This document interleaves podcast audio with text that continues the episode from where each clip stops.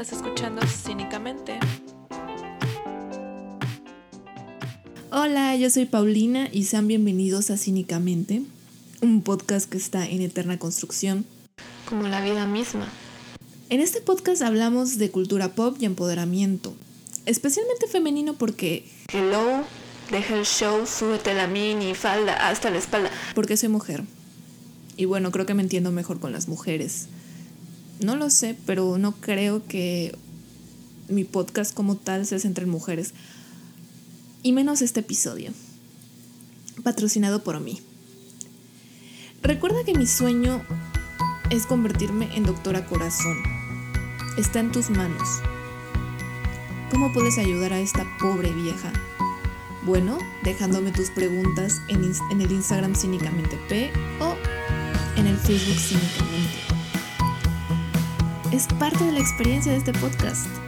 Porque de hecho el episodio de hoy nació de una pregunta, bueno, no, no pregunta, pero una cuestión que me dejó temblando. La pregunta fue, ¿cómo ser feliz con poco? Si es que es pregunta. Me enamoré con la idea de hablar de esto. Creo que es algo que que nos pasa a todos, ¿no? Que nos preguntamos constantemente cómo ser feliz con poco. Debo admitir que en un principio pensé en un aspecto más emocional, así como de cómo ser feliz con pocos logros, cómo ser feliz con pocos amigos, cómo ser feliz con tan poca vida. Y quizás esa fue la razón detrás de mis locas ganas de abordar esto. Al final, creo que todos entendemos las cosas de acuerdo a nuestro espacio mental, nuestras experiencias y complejos. No quiero aburrirlos con eso, por eso... Como sea, esta pregunta resulta muy curiosa en, este, en el mundo en que vivimos, ya que evoca directamente a nuestra cultura materialista.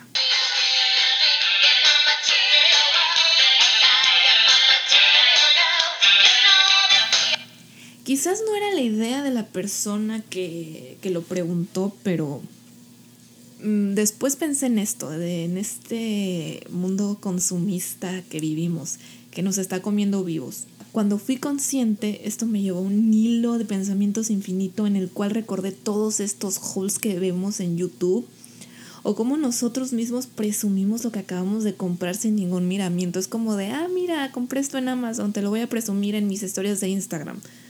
¿No te parece un poco loco? Pero bueno. También me remontó a alguien que de verdad parecía, parecía enorgullecerse de que los repartidores conocieran su nombre. Fue como de, güey, o sea, ¿por qué me compartes esto? ¿Realmente me interesa que seas un comprador compulsivo? No sé, me dejó ah, temblando y, y, fue justo cuando nace de, bueno, cuando me, me comentan de esta idea de hablar sobre este tema. Por eso no dudé ni tantito en traerles alternativas, bueno, solamente una, para luchar contra todos esos mensajes publicitarios que nos enseñan que nuestros vacíos emocionales podemos llenarlos con cosas, con cosas materiales. Porque, spoiler alerta, no es así. Todo este torbellino de ideas me llevó a dos grandes escuelas de pensamiento, por así llamarlas, que para mí se contraponen al materialismo. Estas son el minimalismo y el estoicismo.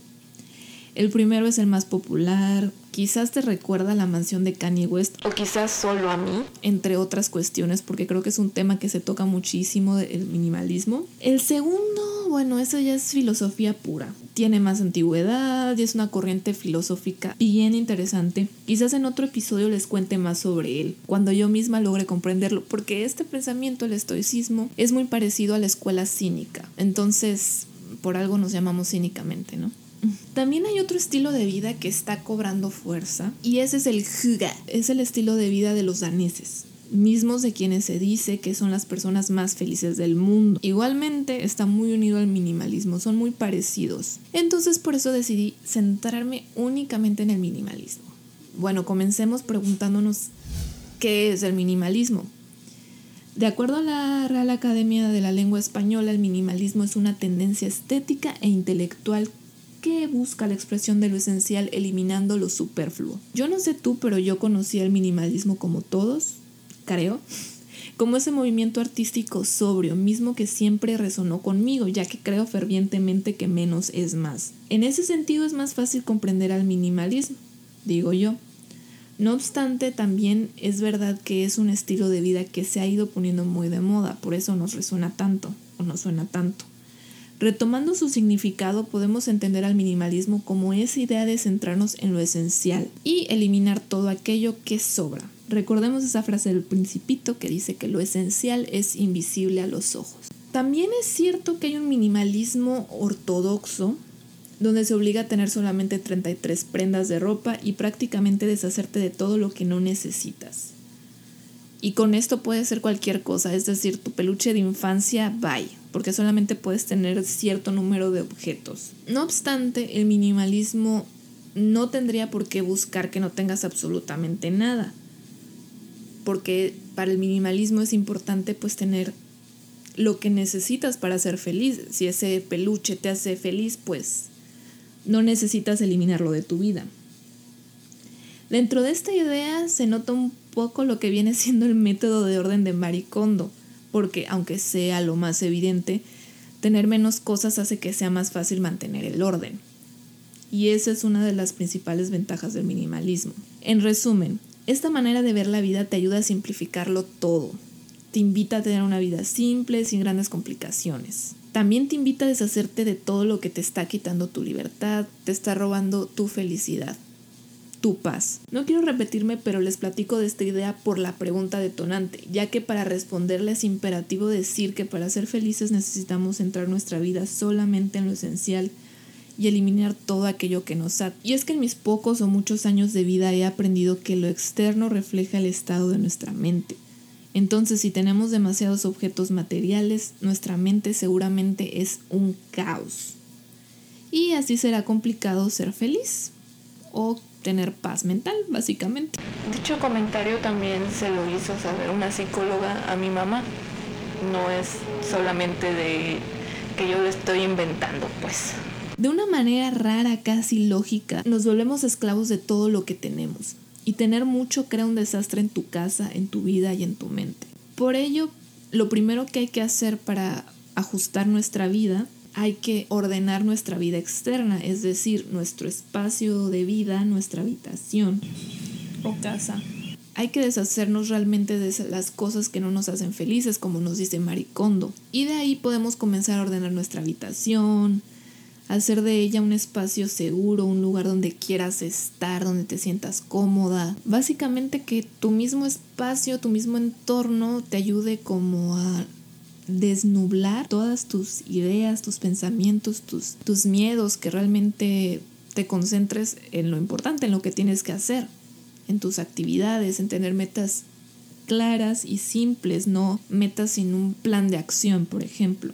Y es que, como ya he dicho, es súper importante tener un espacio ordenado. Mm, sé que dicen mucho de que, ay, que la creatividad está en lugares desordenados, pero es cierto que, que muchas veces como está nuestra habitación es un reflejo de nuestra mente. Entonces es importante que en lo externo lo empieces. Es decir, tu autoestima la puedes trabajar desde arreglarte, desde el simple hecho de bañarte y decir y maquillarte. Son pequeños detalles que pueden hacer la diferencia. Y no solo por el hecho de que nuestro espacio exterior es reflejo de nuestra mente, es que es importante comenzar con ordenar tu casa o tu habitación, puesto cuando queremos cambiar no sabemos por dónde empezar. Entonces siempre es bueno como que enfocarte en lo externo primero y ya vas evolucionando pasito a pasito a lo siguiente.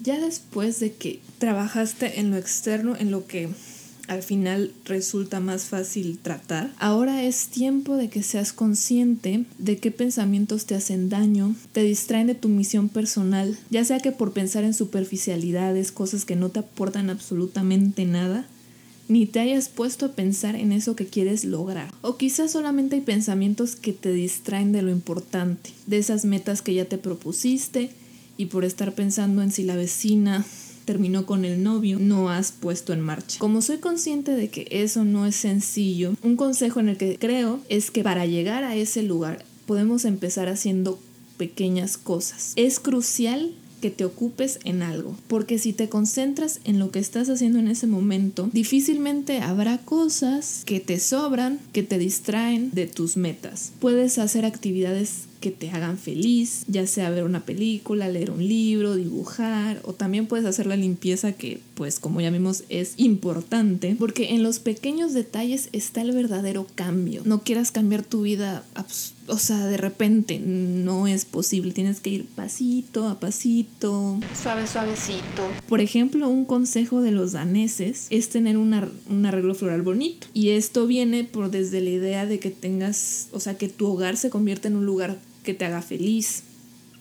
Incluso para ellos es súper importante la luz, los momentos en familia y en sí tener un espacio que en su conjunto inspire alegría. De verdad trata de concentrarte en lo que estás haciendo. Disfrútalo, Vive el momento presente, vive la hora. Sé que siempre escuchamos esta frase y el mindfulness y todo esto, pero esto te ayuda realmente a enfocarte en lo que estás haciendo, terminar lo que estás haciendo y después continuar con lo que sigue. El futuro realmente no tiene prisa y el pasado ya es irremediable, ya no puedes hacer nada con él, no puedes regresar en el tiempo y cambiar aquello que creíste que te está atormentando y atando también. Piensa en aquello que tiene. Olvídate de lo que no. No seas esclavo de cosas que no tienen ningún valor a tu alma. realmente llena tu alma de, de cosas que te hagan feliz, que te llenen. Porque al final luego de qué te sirve tener 100 deudas si estás trabajando para las deudas y no para, no sé, tener una casa que ya no tengas por qué pensar en pagar la renta. Sé que esto nadie lo dice, pero es muy real, muy fuerte. Y realmente tener pocas cosas te da más libertad. Primero te puedes mudar con facilidades como de llamarte de esta vida, te cabe todo en la maleta. Segundo, no tienes que limpiar casi nada. Difícilmente vas a tener un desorden. Y seguramente no vas a tener ningún apego, que eso es lo que te hace más libre. Realmente no lo sabemos, pero la felicidad está en tener pocas cosas, en, tener solamente eso que nos hace feliz, tener un alma que, que nos llene, que estemos orgullosos de nosotros mismos. Al final eso es lo más importante. Y bien diría Ryan Bigman, que no sé quién es, pero él dice, con demasiado peso no podemos movernos y cuanto más lentos nos movemos, más rápido moriremos. Y ese peso de las cosas que tenemos de más, nuestros apegos, nuestras preocupaciones que no nos llevan a ningún lado son las cosas que nos evitan el vuelo, porque con el peso difícilmente se puede volar. Lo sé, no es fácil, pero bien dice, no hay que preocuparse, hay que ocuparse. Al final de todo, mi respuesta a la pregunta es, ten una vida más simple, simplifica tu vida, regresa a lo que te hace feliz. Enfócate en tu misión, enfócate en tu misión personal. Pasa tiempo de calidad. No creas que porque no vas al antro estás perdiéndote de algo. Pasa el tiempo como tú quieras pasarlo, que te haga feliz. Realmente ya no hay que dejar que toda esta sobreexposición a vidas ajenas, a cantidad infinita de series, de plataformas de streaming, de cosas que no vas a tener nunca, te abrumen y te hagan creer que tu vida no tiene sentido si no tienes algo. No necesitas tener para ser. Cuando adoptes un poquito más de esto minimalista y, y del deshacerte de todo aquello que te hace daño, le empezarás a dar más sentido a tu vida, lograrás enfocarte en tu mente, en tu alma, en tu crecimiento personal. Y así lograrás ser feliz con poco. Y es más, no necesitarás más de lo que puedes obtener con facilidad. Espero haber resuelto esta congoja que seguro atormentaba a nuestra escucha, que quiso que, que se hablara de este tema en el episodio de hoy. Deseo de igual manera que esto les ayude en sus vidas personales, que pues cambien un poquito. No tienen que cambiar toda su vida. O deshacerse de todo. Solamente es cuestión de poner en perspectiva que las cosas no te hacen feliz. Al final la felicidad no se basa en lo que tienes, sino en lo que eres y cómo tomas la vida. Por eso es importante que te enfoques en lo que estás haciendo, lo disfrutes y si no estás disfrutando algo, pues le digas adiós, porque de eso se trata, pues lo de simplificar la vida, es como de quitar todo eso que te estorba, básicamente, es quedarte con lo que te aporta. Y de todas maneras también hay que recordar que esta sociedad actual nos está sobreexponiendo con la felicidad y con una vida falsa que realmente no existe. Y está bien que no estés feliz. O sea, no en el sentido de que eres infeliz o amargado, simplemente si tienes un día malo, puedes disfrutarlo, puedes crear, puedes ser introspectivo con lo que estás viviendo, te empieces a cuestionar por qué estoy triste. Y también cuando quieras comprar algo o sientas que necesitas algo para ser feliz, empieza a preguntarte, ¿por qué quiero esto? ¿Lo necesito? ¿Qué me va a aportar comprar esto? En fin. No olviden que pueden seguir todo mi proceso de podcaster en el Instagram Cínicamente P y el Facebook Cínicamente. Yo soy Paulina, fue un placer hablarte, platicarte y nos escuchamos a la próxima.